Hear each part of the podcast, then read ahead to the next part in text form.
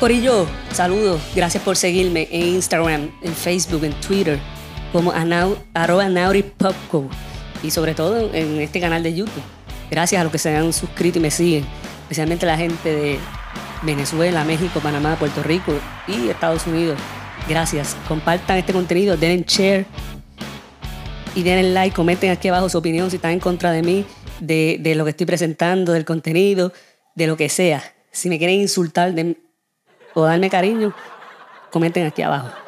Bueno, tengo que hablar de Don Omar y de Pina.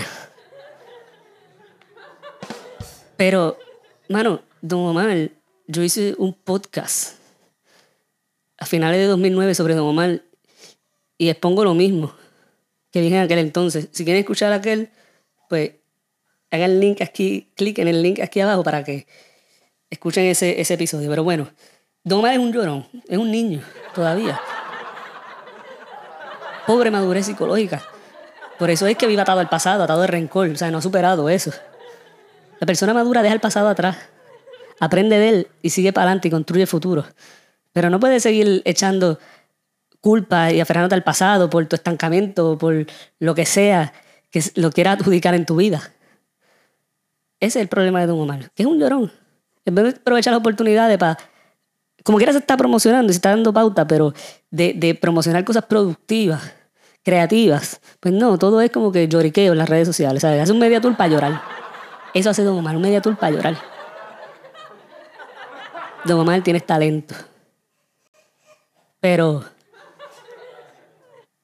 puedes aprovechar la exposición que tiene para ser más creativo, más productivo, mostrar madurez emocional.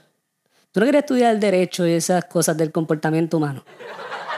Bueno, adquiere mecanismos de defensa maduros. Como Daddy Yankee. Daddy Yankee. Sé que te encojona que hablen de Daddy Yankee, pero Daddy Yankee ha aprendido mecanismos maduros. Él mismo dice que él tiene un problema de manejo de ira. ¿Sí? Con disciplina.